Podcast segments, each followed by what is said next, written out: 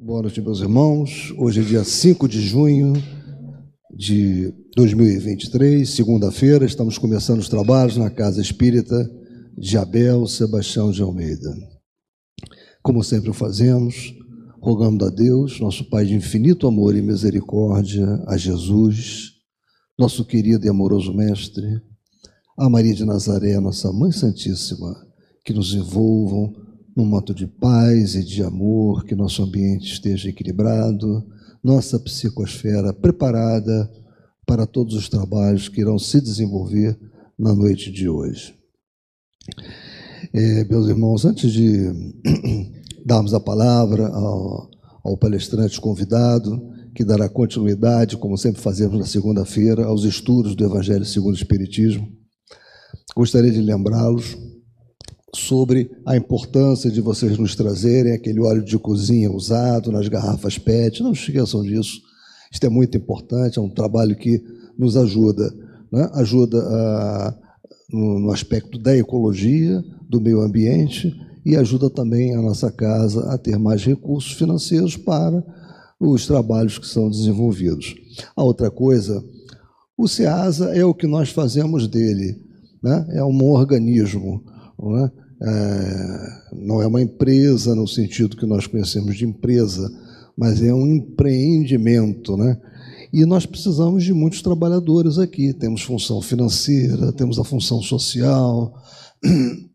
Então, nós sempre pedimos colaboração daqueles que, apesar de já contribuírem financeiramente conosco, isso é muito importante né, para os nossos trabalhos, mas que se tiverem um tempo que queiram doar um pouco do seu saber, da sua habilidade profissional para nos ajudar na função financeira, numa função estatística, uma das coisas que nós precisamos na nossa casa é ter um controle estatístico organizado, melhor, que, que queira nos ajudar no nosso boletim informativo, atuando também no boletim informativo, na parte de divulgação também nas mídias né? Nós, nós estamos aqui né, sendo transmitidos pela internet, pela rádio, TV Abel.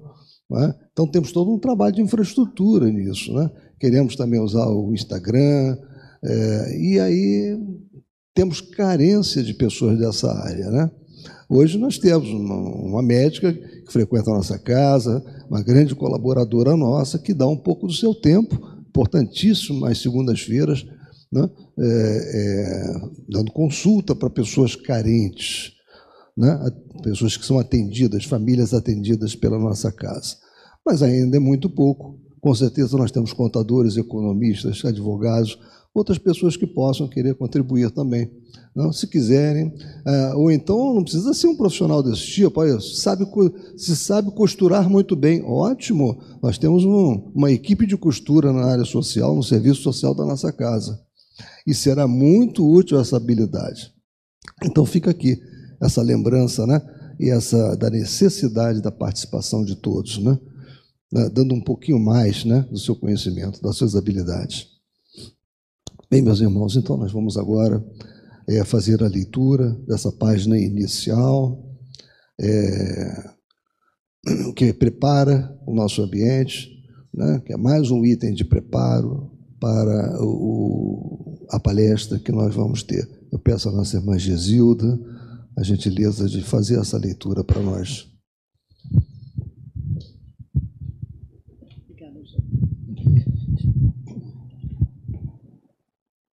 Então, meus irmãos, vamos dar início, propriamente dito, aos trabalhos da casa. Nada melhor do que uma página, não é? Uma página essa, se tiveres amor, condição básica para a gente vencer nossas dificuldades porque isso vai já higienizando o ambiente, a gente chega meio tumultuado. Então o silêncio se faz, as entidades já estão aqui conosco, luminosas, cercando a todos num círculo de luz, de amparo, de força. Então vamos conectar com a espiritualidade. Se tiveres amor, se tiveres amor, caminharás no mundo como alguém que transformou o próprio coração em chama divina a dissipar as trevas.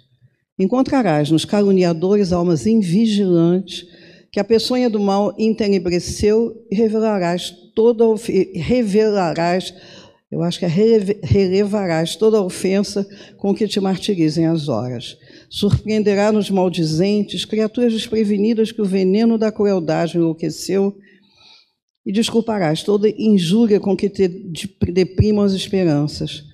Observarás no onzenário, é a Jota, a vítima da ambição desregrada acariciando a ignomia da usura em que atormenta a si próprio, e no viciado o irmão que caiu voluntariamente na poça de fel em que arruína a si mesmo.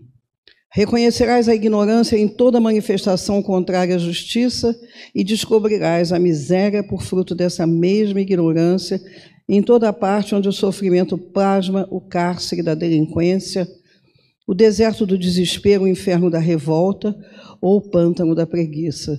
E se tiveres amor, saberás assim cultivar o bem a cada instante, para vencer o mal a cada hora.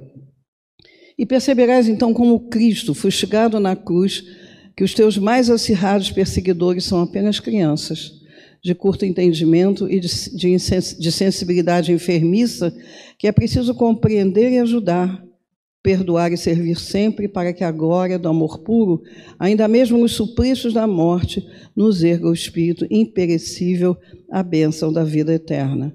Então fica esse remédio fantástico que é o amor, né? que blinda tanta coisa negativa, elimina toxinas psíquicas, é manter isso no nosso coração. Esse livro da Religião dos Espíritos, Espírito Emmanuel, e a psicografia do nosso querido Chico Xavier. Muito obrigada.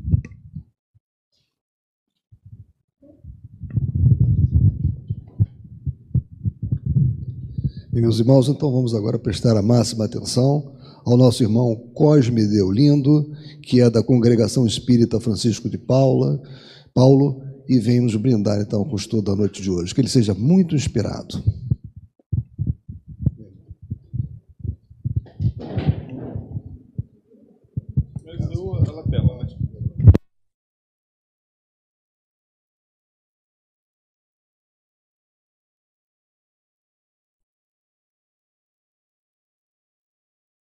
Ação dessa palestra que é, na realidade, o estudo tão necessário para as nossas vidas.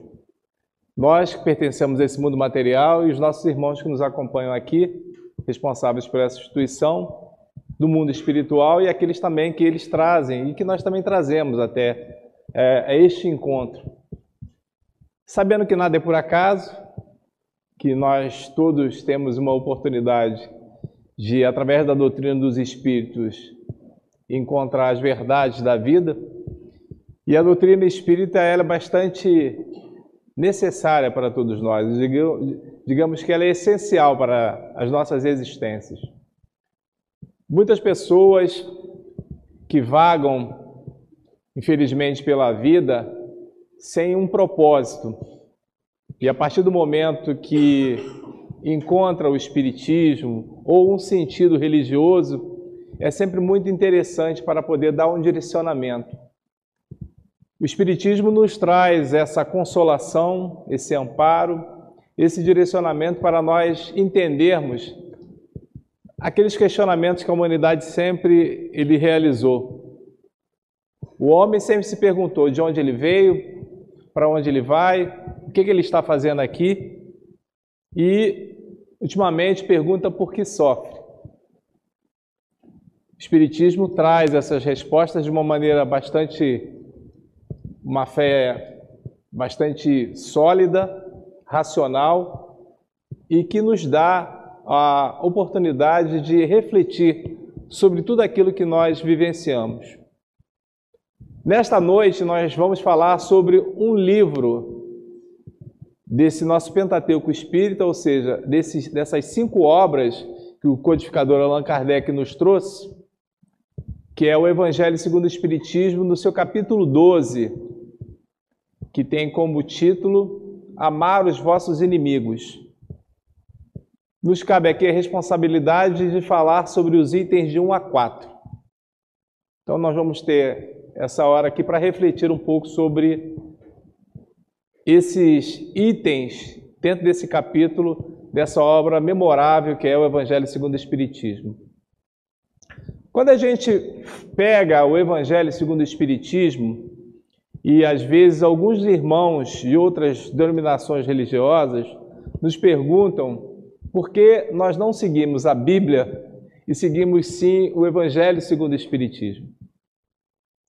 O Evangelho segundo o Espiritismo é uma obra que foi, na realidade, dada, trazida pelos benfeitores que auxiliaram o nosso codificador Allan Kardec, e ele, como codificador que se apresentou, nos fez um resumo muito importante dos textos que estão contidos nesta obra que é conhecida pelo mundo inteiro, que é a Bíblia. A Bíblia, como vocês já tomaram conhecimento, muito provavelmente, é, uma, é um livro que demorou muito tempo para ser elaborado. E for, há várias mãos, são vários autores. Aqueles que estudam os textos sagrados, eles são conhecidos como exegetas, ou seja, homens que se debruçam sobre as passagens tanto do Velho Testamento ou Antigo Testamento. Hoje em dia, muitos já falam para que a gente não comente que é Velho Testamento, mas sim a Bíblia hebraica e o Novo Testamento. As denominações cristãs, como o Espiritismo, se debruçam sobre essas passagens bíblicas que são muito importantes. O Evangelho segundo o Espiritismo, ele nos traz um resumo muito bem elaborado destes textos. E às vezes alguns espíritas, eles mesmos tomam sobressalto quando informamos que nesta obra, o Evangelho segundo o Espiritismo, há passagens do Novo Testamento, mas também há passagens do Velho Testamento. É só a gente se deter logo na abertura da obra e verificar que lá há passagens do Antigo Testamento. Passagens de Jó, passagens de Isaías. São poucas as passagens, mas são passagens importantes.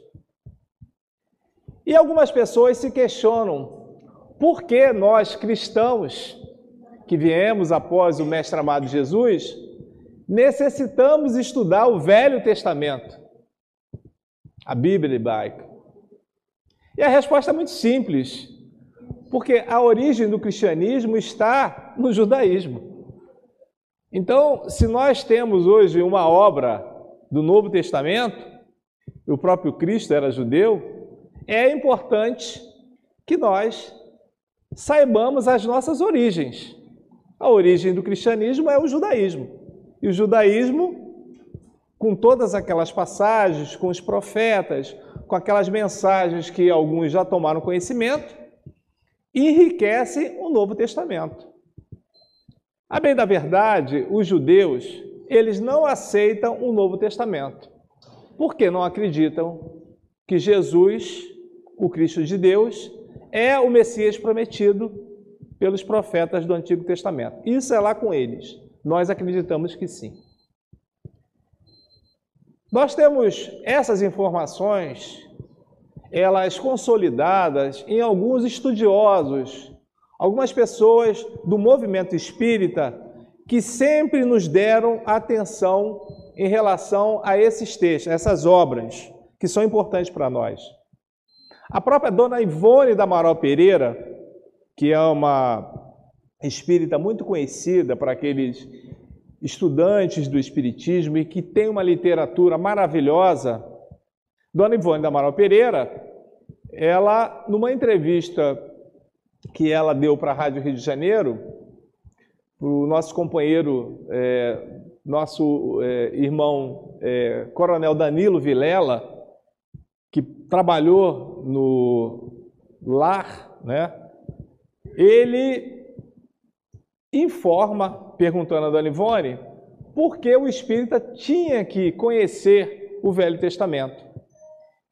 E ela informa exatamente isso, porque nós precisamos conhecer as nossas origens.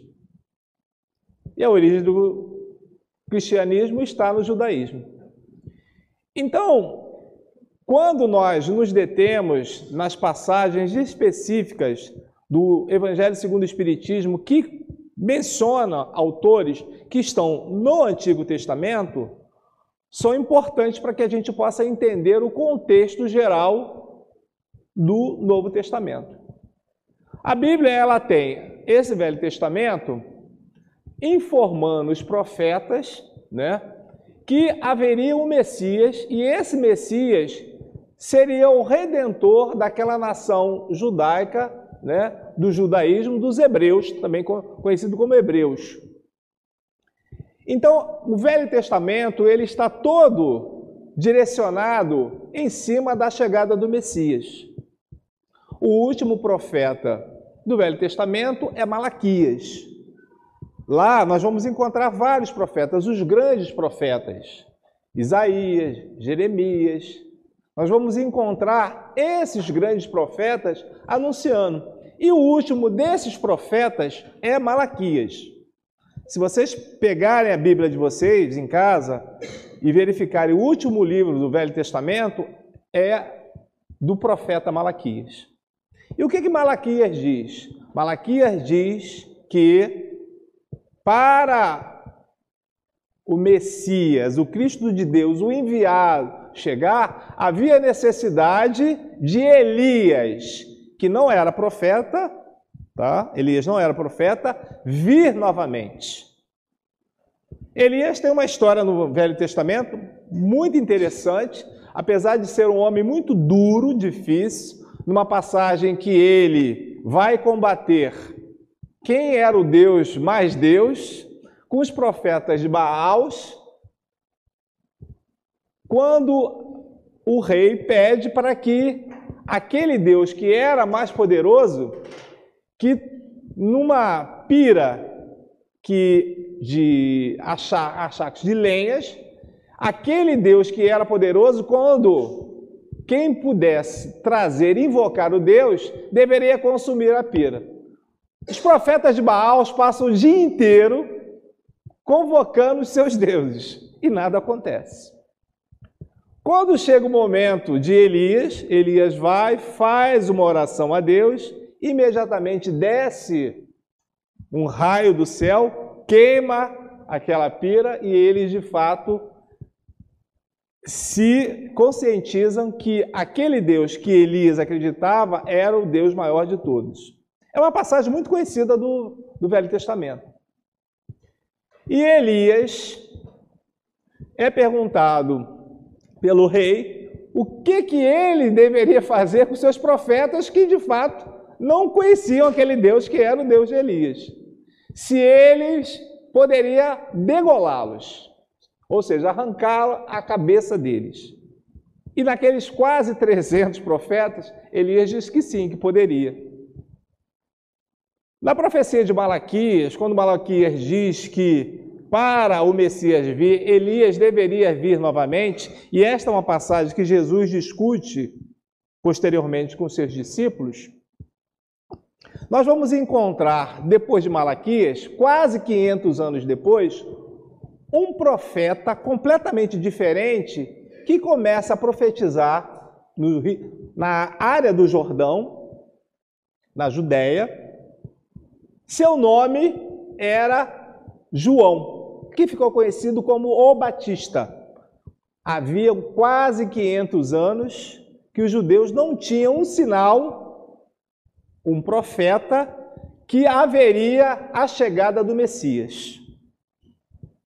Então surge aquela figura completamente diferente, profetizando que era João o Batista e anunciando que o reino de Deus estava próximo, que todos deveriam verdadeiramente se reiterar dentro daquelas situações melhores do cotidiano para os seus pecados serem modificados a partir daquele momento. Porque, segundo João o Batista, o machado estava pronto para cortar não o tronco da árvore, mas sim a raiz dela. Então vejam como ele era duro, difícil. E João surge batizando, inclusive é o precursor de Jesus. Sabemos muito bem que João tem uma história muito bonita do seu nascimento, né, com seus pais, que era Isabel e Zacarias, que eram pessoas dedicadas ao templo, pessoas religiosas. Isabel vai é, conceber, né, ter a sua gestação desse profeta João já em idade avançada, quando ninguém já imaginava que ela poderia dar a luz ao menino. Zacarias é visitado pelo espírito de luz chamado Gabriel, quando ele, que era da, do grupo de Abias, haviam vários grupos, 24 grupos, que faziam as ornamentações, a vigilância dentro do templo de Salomão, em Jerusalém. E quando Zacarias vai no seu turno, naquele dia, ele é sorteado para ir à casa do Santo dos Santos. O que era a casa do Santo dos Santos? Era uma casa, era um local que somente o sacerdote entrava somente ele e aqueles que estavam arrumando, né? Fazendo toda a verificação ali. Naquele momento, Zacarias ele vai até aquele local e quando lá ele se encontra, surge, aparece para ele aquele mesmo mensageiro que avisou a Maria que conceberia o menino Jesus aquele mesmo anjo que dialogou com José, afirmando que a família deveria partir para o Egito em sonho. Então, esse mesmo Gabriel, que é o espírito de luz, surge para Zacarias e diz: O Senhor tem, na realidade, um grande presente para a sua família. Isabel dará à luz a um menino e apesar dele ser um homem religioso, Zacarias duvida. E naquele momento ali, se vocês olharem a passagem bíblica, o que, que acontece? Gabriel diz: por ter duvidado, só voltará novamente a falar quando do nascimento do seu filho. E ele já sai da sala do Santo dos Santos mudo e só vai falar a partir do momento do nascimento de João o Batista. Essas informações parecem ser informações soltas, mas elas são importantes para que a gente possa entender o contexto do que chega para nós no Evangelho segundo o Espiritismo.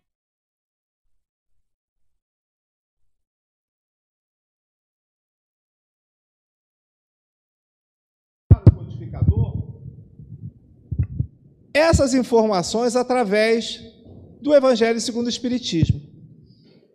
E esta obra, que faz parte da nossa codificação espírita, como é que ela surgiu? Não sei se vocês já, já se perguntaram.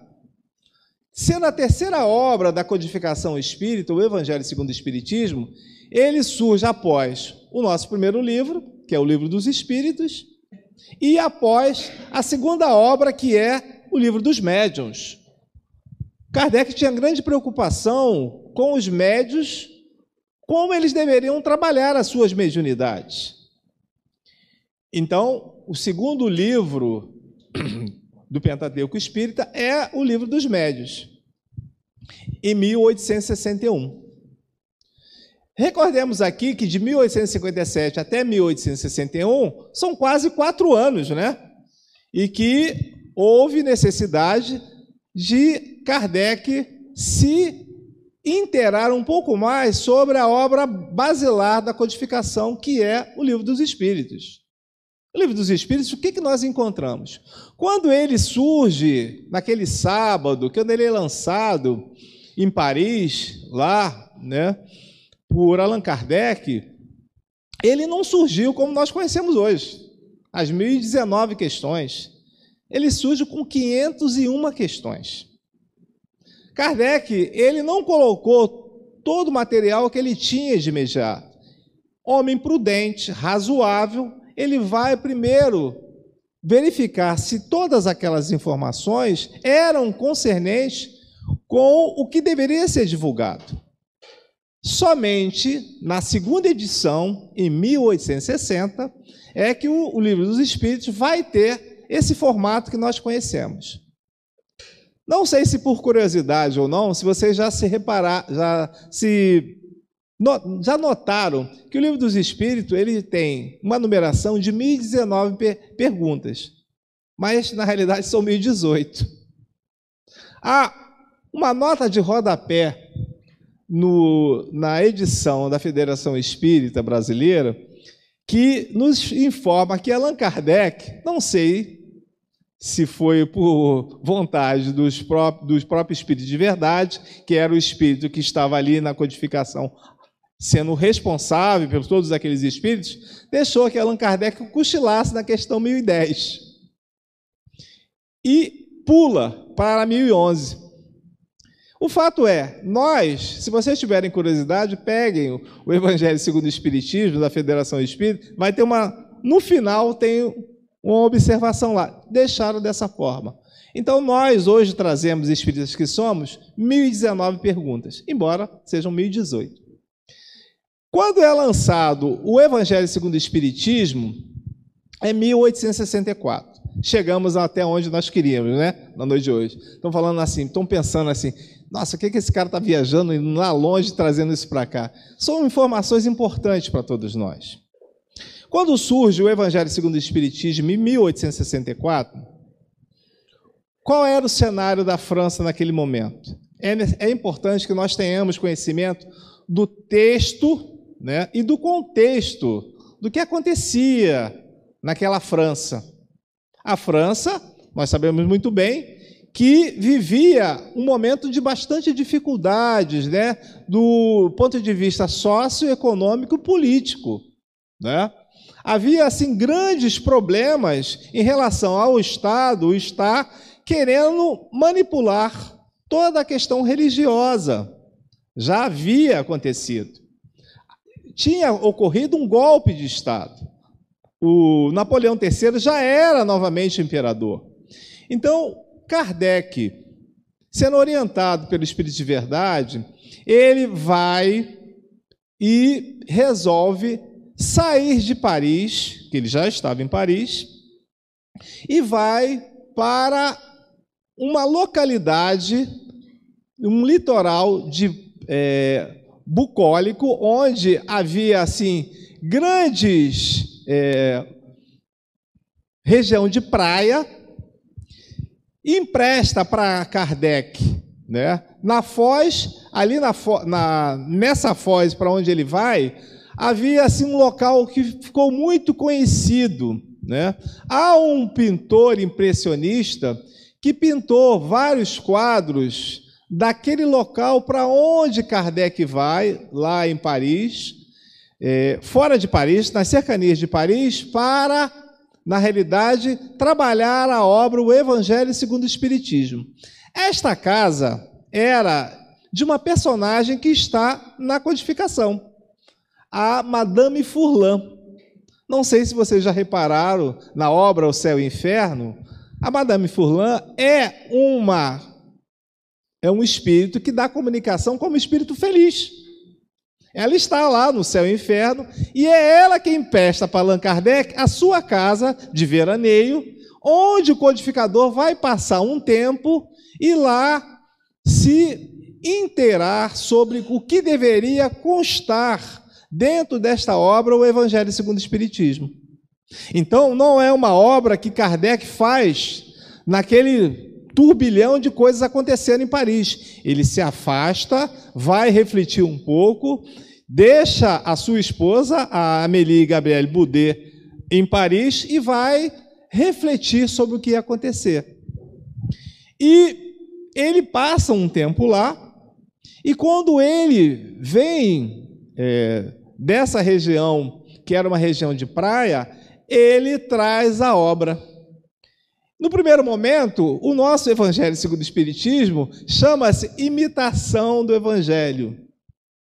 Não sei se vocês já, já é, tomaram conhecimento disso. Mas a imitação do chamada imitação do Evangelho é publicado dessa forma quando Allan Kardec faz verdadeiramente uma nova edição, né? E traz o nome, o Evangelho segundo o Espiritismo, como nós conhecemos hoje. E como é que a obra ela está composta? A obra ela é, está composta em 28 capítulos. São 28 capítulos que nós vamos observar ali várias citações do Novo Testamento e algumas também do Velho Testamento. E nessa obra, que é uma obra muito bem elaborada, muito bem é, resumida, nos dá as informações básicas daquilo que nós vamos buscar.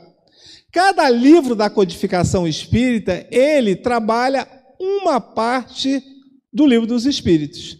O livro dos espíritos tem quatro partes. A primeira parte, das causas primeiras ou causas primárias, né? Nessa primeira parte do livro dos espíritos, que fala sobre as causas primeiras, é, nós vamos encontrar uma obra da codificação que está atrelada a essa primeira parte do livro dos espíritos.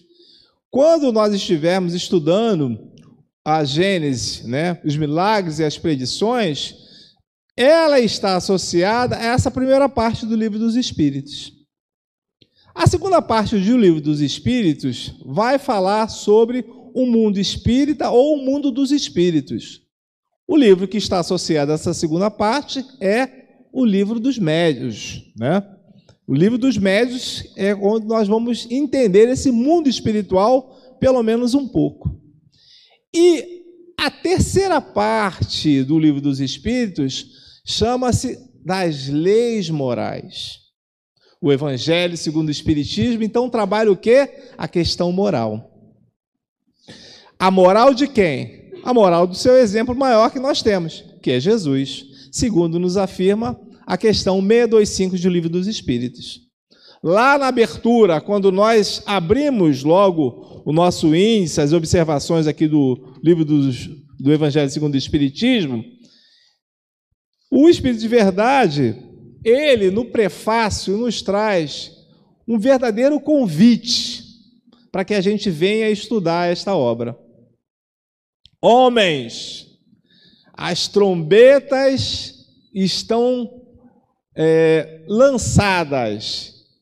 O convite para participar na dança, no entendimento daquilo que os bons espíritos querem divulgar, é chegado o momento. Ele nos faz um convite, o Espírito de Verdade, que é o Espírito que auxiliou Allan Kardec, na codificação como um todo. Nós sabemos que vários espíritos ajudaram o mestre leonês na preparação das obras. E esta obra, ela tem o contato direto deste espírito que é o espírito de verdade, o espírito coordenador. Todos os espíritos que trabalharam na codificação estavam coordenados por ele. São Luís, Paulo, o apóstolo, todos os espíritos estavam coordenados com o espírito de verdade.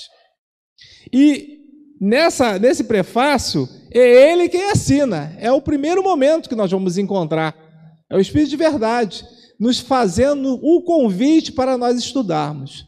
Quando nós passamos mais um pouco dentro dessas páginas, nós vamos encontrar que havia uma explicação do codificador, que ele diz que havia grande perturbação para as pessoas entenderem os textos sagrados. Então, os espíritos vêm, nesse momento, nos trazer as informações necessárias para o entendimento. As próprias parábolas de Jesus, que na realidade são ensinamentos que não ficaram entendidos naquele momento em que ele divulgou. E passou-se todo esse tempo e essas parábolas, elas são estudadas até os dias atuais. Muitos não entenderam. E tem informações valiosíssimas que eles nos informam o seguinte: o Espiritismo, na realidade, é a chave para o entendimento daquilo que Jesus anunciou.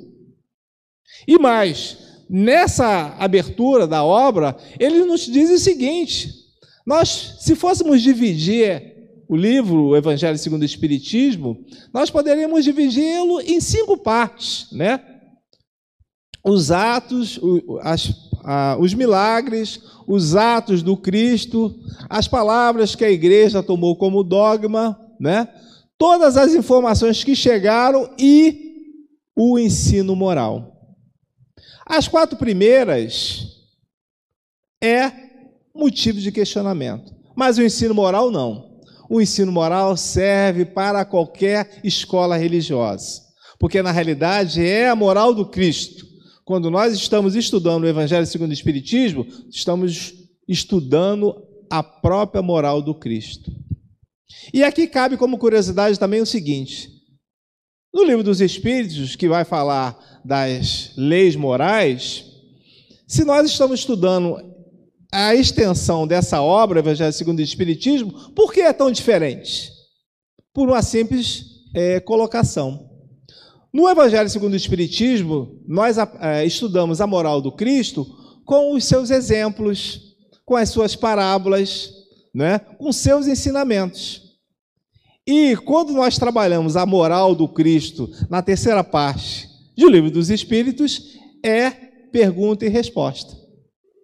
Então, o Evangelho segundo o Espiritismo nos dá os exemplos pelos quais os bons espíritos passaram para Allan Kardec, dentro do Livro dos Espíritos, na sua terceira parte, e nós vamos encontrar no exemplo moral do Cristo. O que, que Jesus sempre pedia? para que as pessoas que o seguissem exemplificasse aquilo que ele fazia. Porque Jesus não jogava a palavra solta, ele simplesmente executava. Todo o seu ensinamento, ele não perdia oportunidade para ensinar, tinha a sua exemplificação. É como nós exemplificamos para os nossos filhos, né? para os nossos tutelados. Deve ser dessa forma. Não apenas falar, mas vivenciar aquilo que nós efetivamente fazemos. Quando nós temos essa obra em nossas mãos, nós temos luzes que são espargidas do céu, caem do céu essas luzes, que algumas vezes, quando nós chegamos ao centro espírita, e eu também já fui assim, quando nós sentamos na assistência, a gente às vezes, quando o, o, o, o responsável pela reunião diz assim: hoje nós vamos estudar o capítulo, capítulo 5, Bem-aventurados os aflitos. E aí a gente senta ali e diz assim, de novo isso? Porque a gente está sempre pegando o mesmo, mesmo livro, a mesma obra, e caindo às vezes no mesmo capítulo, porque muito provavelmente a gente precisa escutar aquilo. A Joana de Ângeles, ela nos fala, ela que é mentora do nosso querido tribuno Divaldo Pereira Franco, nos diz que nós temos oportunidades de melhoria nas nossas existências. E às vezes vamos levar uma vida inteira para nós aprendermos a resgatar essa oportunidade. Se eu sou maledicente, preciso trabalhar a minha maledicência. Então, às vezes, vou trabalhar a vida inteira. E é exatamente na leitura, no entendimento, na vivência prática do Evangelho segundo o Espiritismo que nós vamos exemplificar. Por isso que se repete tanta lição. No movimento espírita tem uma frase também que é muito conhecida que diz o seguinte: toda virtude um dia já foi disciplina. E é exatamente aquilo que o nosso grande e já saudoso Chico Xavier, né? depois de tanto tempo, em 2002, quando o Chico desencarnou, já se vão aí 21 anos né, após a sua passagem. Chico tem na sua vida, a sua trajetória, a questão de disciplina como essencial. Nós sabemos disso, através dos livros, através dos filmes, de tudo que foi passado. E Chico, quando ele tem um encontro com aquele que era o seu amigo espiritual, o seu mentor, como leu aqui a nossa irmã, numa passagem aqui de uma obra, Emmanuel, Emmanuel diz para Chico quando Chico tinha 21 anos, Chico começa a psicografar na sua casa, né? Quando é apresentado a doutrina espírita pelo casal José Carmen e José Perácio, pela situação da sua irmã, né?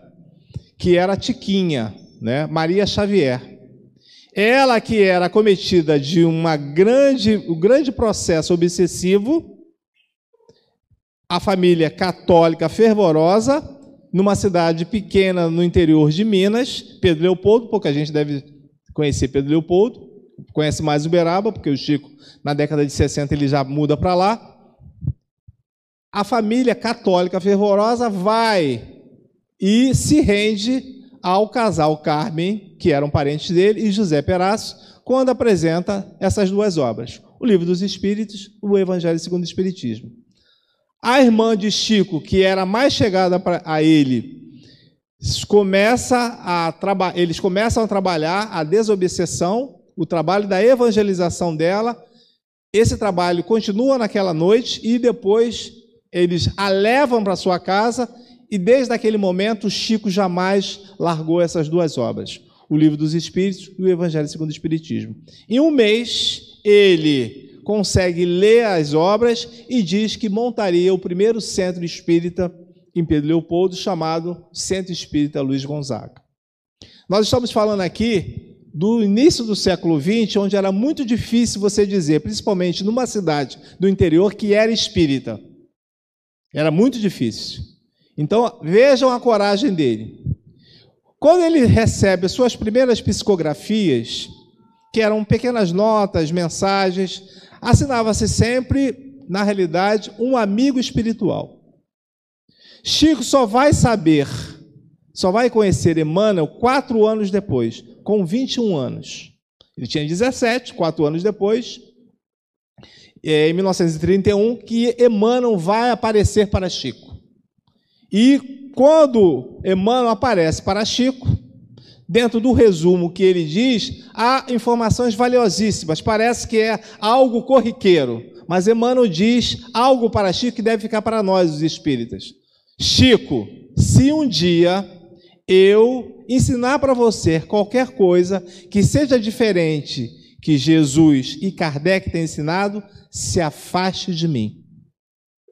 E no resumo daquelas informações que ele passou para o médio mineiro, ele diz o seguinte: há três informações básicas para que você possa trabalhar a sua mediunidade com Jesus. Era, na realidade, a palavra disciplina que ele ressalta três vezes. E é verdade. Médium que não tem disciplina corre sério risco. E Chico, dentre os seus 75 anos de mediunidade, ele sempre foi muito disciplinado. 92 anos de vida, dentro de uma passagem, com certeza que ele logrou êxito naquilo que ele veio fazer aqui, com certeza. Então nós temos em Emmanuel as informações que são passadas para Chico, mas que servem para todos nós. E Emmanuel é, para todos nós, um dos maiores conhecedores, se não é o maior conhecedor de evangelho. Emmanuel, aquele mesmo senador, naquele livro chamado Há Dois Mil Anos, que tem um encontro com o mestre, ali no Mar da Galileia, e que Jesus lhe diz: Senador, por que me procura, senador? Venha ao encontro não de um homem de Estado frívolo, indiferente, altaneiro, extremamente arrogante, mas venho sim em nome de um coração materno que pede para a sua filha, vá, senador, a sua filha já está curada. Quem já leu o livro sabe do que nós estamos falando aqui. Que na realidade a sua esposa é, Lívia havia já encontrado com Jesus e pediu ao marido, que era o senador Publio Lentus, Emmanuel, nessa encarnação, para que pedisse a Jesus para curar a sua filha Flávia. Flávia, que era a menina que tinha lepra. Então, ela que havia já encontrado com Jesus, sabia que o mestre poderia curar. Só que ela não queria ir diretamente nele sem falar com o marido. Então ela pede para que o senador romano vá até o encontro de Jesus. E ele diz que não vai, porque ele estava numa posição acima daquele galileu. Né? Então, nesse dia que ele resolve ir ao encontro do mestre, Jesus fala sobre isso. E nesse diálogo que ele tem com Jesus, Jesus lhe diz: Senador, por que não pega as minhas informações e se transforma nesse momento? Se não fizer isso agora, fará daqui a dois mil anos. Por isso, o nome da obra, há dois mil anos. Emmanuel se transformou no maior exegeta entendedor de evangelho. E vamos encontrar Emmanuel em várias obras de Chico. Em várias obras. Em 50 anos depois, como escravo Nestório, no Ave Cristo, como irmão Basílio, aquele escravo grego. Vamos encontrá-lo também em Renúncia, como Padre Damiano. Vamos encontrar numa obra de Clóvis Tavares, também chamada Amor e Sabedoria, uma informação de Chico que pouca gente sabe. Que Emmanuel, na realidade, também foi aquele mesmo fundador, aquele jesuíta fundador da cidade de São Paulo, que é Padre Manuel da Nóbrega. Antes de ser Padre Damiano, no romance Renúncia, ele foi o jesuíta que recebeu a incumbência de propagar evangelho, catequese nas terras brasileiras, vai inicialmente para a Bahia, sobe para Piratininga, em São Vicente, em São Paulo, e lá funda a cidade chamada São Paulo.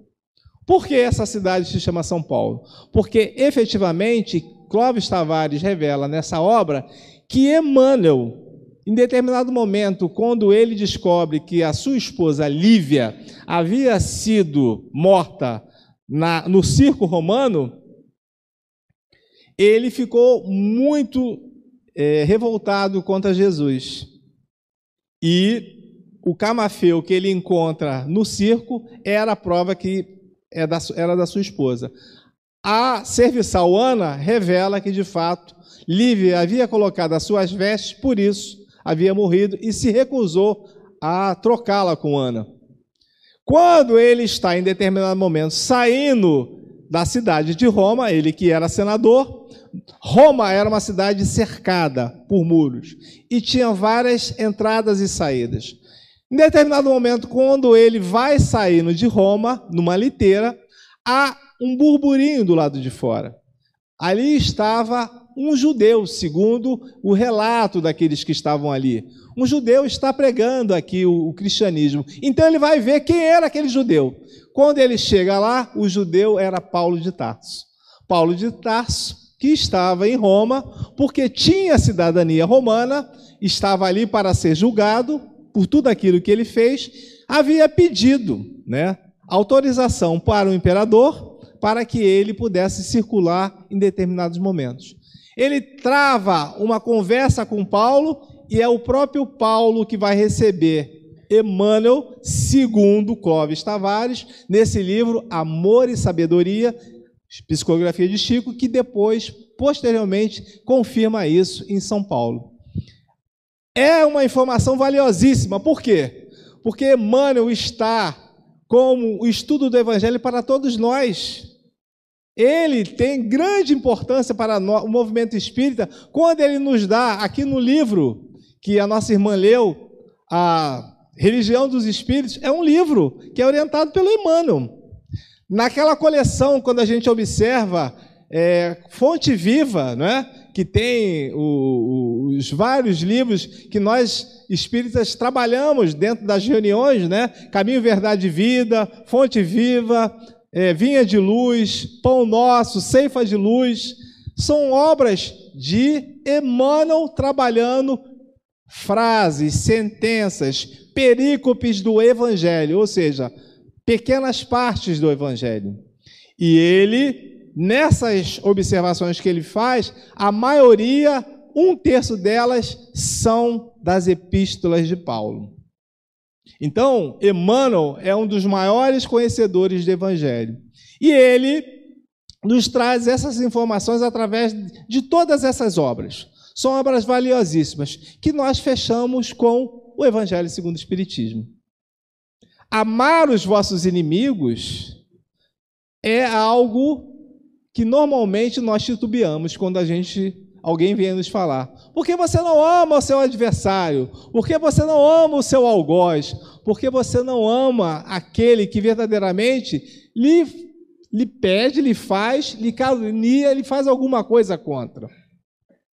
A nossa trajetória espiritual, ela ainda é muito incipiente. Talvez a gente ainda precise algumas encarnações para que a gente possa entender sobre isso. No entanto, Jesus nos informa que todos nós, a partir do momento que largarmos a nossa inércia e buscarmos a reflexão sobre as suas orientações e os seus ensinamentos, nós modificaremos. E nesse momento, quando Kardec, nesse capítulo, chama Amar os vossos inimigos, ele nos traz uma curiosidade que é bastante relevante. Ele, no capítulo 11, amar o próximo como a si mesmo, que é a segunda orientação de Jesus. A primeira já estava no Velho Testamento. Amar a Deus sobre todas as coisas, com todo o teu amor, com todo o entendimento, com todas as suas forças. Isso já é a orientação do Velho Testamento. Isso já está lá. Só que Jesus diz: amar ao próximo como a si mesmo. É o capítulo 11 do Evangelho segundo o Espiritismo. E Jesus a, traz a informação de que nós devemos, em duas passagens aqui evangélicas, que Kardec traz muito bem, quando ele pede para que nós amemos os nossos inimigos. Na abertura do capítulo, ele nos faz, nas duas passagens, as informações de que nós devemos ser mais do que aqueles que simplesmente apregoam que amam a Deus, mas da boca para fora. Amam a Deus, mas não vivenciam efetivamente. E ele nos diz: que mérito nós teremos se amarmos apenas aqueles que nos amam? E ele diz: serão iguais aos escribas e os fariseus os escribas eram aqueles que eram os homens letrados, aqueles que tinham conhecimento do estudo na sinagoga, que faziam né, as observações, entendiam os textos. E os fariseus, os fariseus eram uma casta muito respeitada dentro daquela teocracia judaica e que efetivamente tinha grande poder, assim como os saduceus. Para que a gente tenha uma ideia, dentro desse Evangelho segundo o Espiritismo, na abertura, Allan Kardec se preocupa com isso. Se a gente não souber o que é publicano, saduceu, fariseu, escriba, é só abrir logo no início que tem lá todas as informações. Quem eram os fariseus, quem eram os publicanos, quem eram os saduceus. Os saduceus, embora não sejam falados, também são muito importantes dentro desse contexto porque não gostavam de Jesus. Para que os irmãos tenham uma ideia, normalmente o sumo sacerdote sempre era saduceu. Caifás era saduceu. Anás, antes de Caifás, também era saduceu. Então, era uma elite que detinha o poder. Não que os fariseus que sempre estiveram muito é, revoltados, injuriados contra o Mestre, porque Jesus dizia a verdade na, na cara deles. São sepulcros caiados, ou seja, são belos por fora, mas podres por dentro. E Jesus dizia isso tranquilamente, ou seja, colocações que ele fazia e que de fato, quando a gente recebe a verdade, às vezes dói. E eles não gostavam do mestre, tramaram sim contra Jesus não gostavam daquele Galileu. Veja o seguinte: como chega um homem que não tem um respaldo financeiro, não tem um respaldo político, não tem um respaldo é, do, do, ponto de vista do entendimento da, das letras e diz todas essas verdades. Como ele pode fazer tudo isso? Efetivamente, Jesus rompia com aquelas tradições. As tradições de Jesus nós vamos encontrar ele rompendo quando ele dá voz para as mulheres. As mulheres, aquelas mesmas mulheres que eram simplesmente subjugadas dentro daquela sociedade. As mulheres, os escravos, as crianças, nada valiam. Mas Jesus, o que, que ele faz? Ele aceita as mulheres, para que as mulheres continuassem dentro da sua caminhada. Há dois grupos de mulheres ali muito bem é, elencados dentro, quando a gente estuda o, os, os, textos é, bíblicos. Quando a gente vai dentro do Novo Testamento, a gente observa a sua mãe Maria, né? que tinha Susana, que tinha Verônica, Maria Madalena, que tinha Joana de Cusa, que tinha todas aquelas mulheres que estavam sempre ao, ao lado do Mestre. E as mulheres, elas não abandonaram Jesus. Todos os discípulos correram, menos as mulheres. Estiveram com ele até o final no Gólgota. As mulheres e o discípulo amado João, aquele que ficou conhecido como o evangelista. Quando Jesus nos afirma que nós devemos amar aos nossos inimigos, a reflexão de Kardec, aqui nesse capítulo 12, nos informa que amar os nossos inimigos é efetivamente trabalhar o item caridade. Na questão 896 de O Livro dos Espíritos, Kardec pergunta aos imortais: qual é o conceito, o sentido, como entendia Jesus a caridade?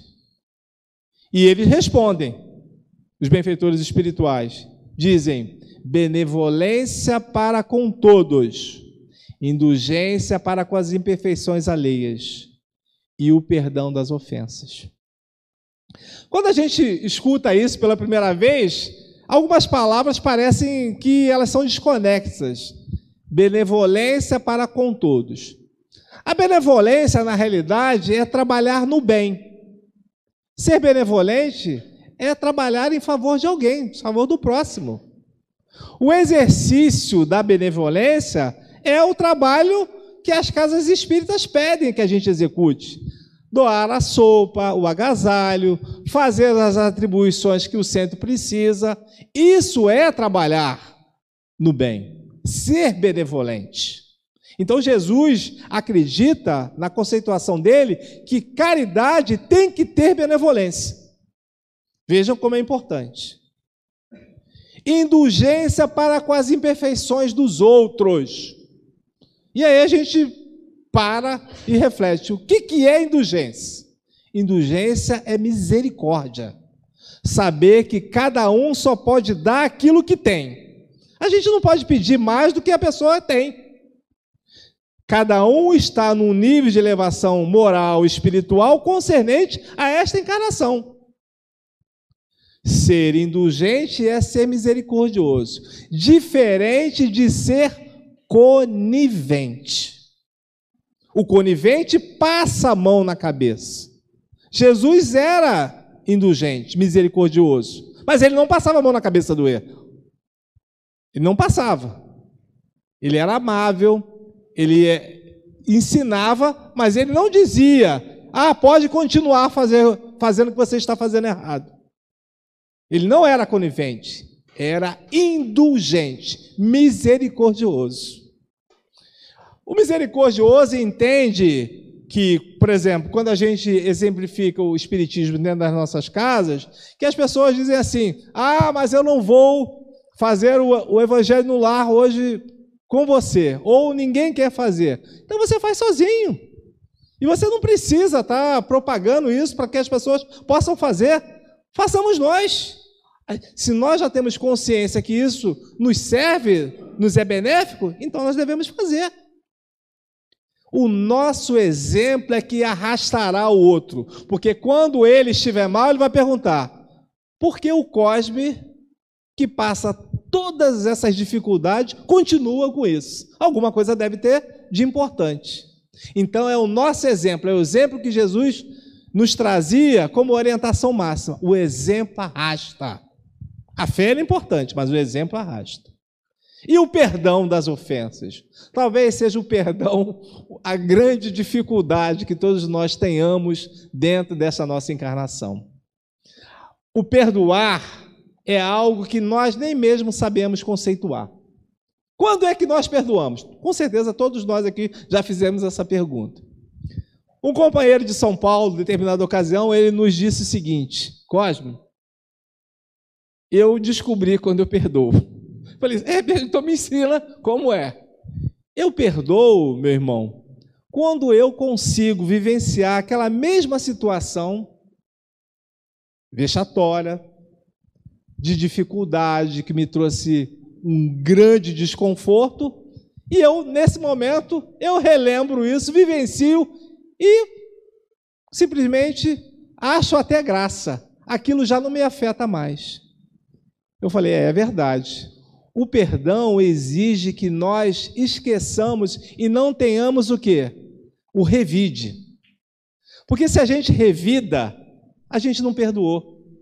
Ou, como a maioria pensa, eu perdoo, mas fulano de tal não passa nem na minha frente, porque não vai prestar. Isso não é perdão. O perdão, efetivamente, é a gente encontrar com desafeto, com aquele que nos magoou, nos ofendeu, e efetivamente a gente não tem o que? O revide. E é isso que Kardec nos traz nesse item, amar os vossos inimigos. É o exercício do perdão. Estamos trabalhando a questão da caridade, benevolência, indulgência e o perdão. Assim entendia o mestre amado. E nesse capítulo, ele nos informa sobre a sua lei de amor. A lei de amor nos exige isso. E apenas para a gente poder resumir e fechar aqui o nosso trabalho. Quase, mas como é, que, como é que fica? Como é que eu posso perdoar alguém que me ofendeu, que me fez alguma coisa que me deixou mal? Nos explica aqui, Kardec, com os amigos espirituais, que nós não devemos revidar. É claro que nós não vamos amar na mesma proporção do nosso amigo, do nosso familiar, de quem nós amamos para chegar a essa situação novamente, muito tempo passará para que isso desapareça totalmente. Mas é principalmente a gente não revidar, não ter nenhum tipo de ressentimento que possa prejudicar aquele. Porque relembremos, a doutrina espírita nos informa sobre a lei de causa e efeito. Tudo que nós fizermos, com certeza, nós colheremos nessa semeadura que nós estivemos é, preparando. Se semearmos, aqui os mais experientes sabem, né? Tem uma, um ditado do passado que dizia: quem semeia vento, colhe o quê? Tempestade. E é verdade. Nós devemos semear sempre o bem, semear sempre o amor, passar por cima das dificuldades. Porque vamos imaginar o seguinte: se tudo isso que a gente falou não prestou, o que que o mestre amado fez para ser crucificado no madeira infame? Nada só pregou o amor, só propagou o bem. E, no entanto, apesar de não ter feito nada, nós, eu digo nós, fizemos o que fizemos com ele.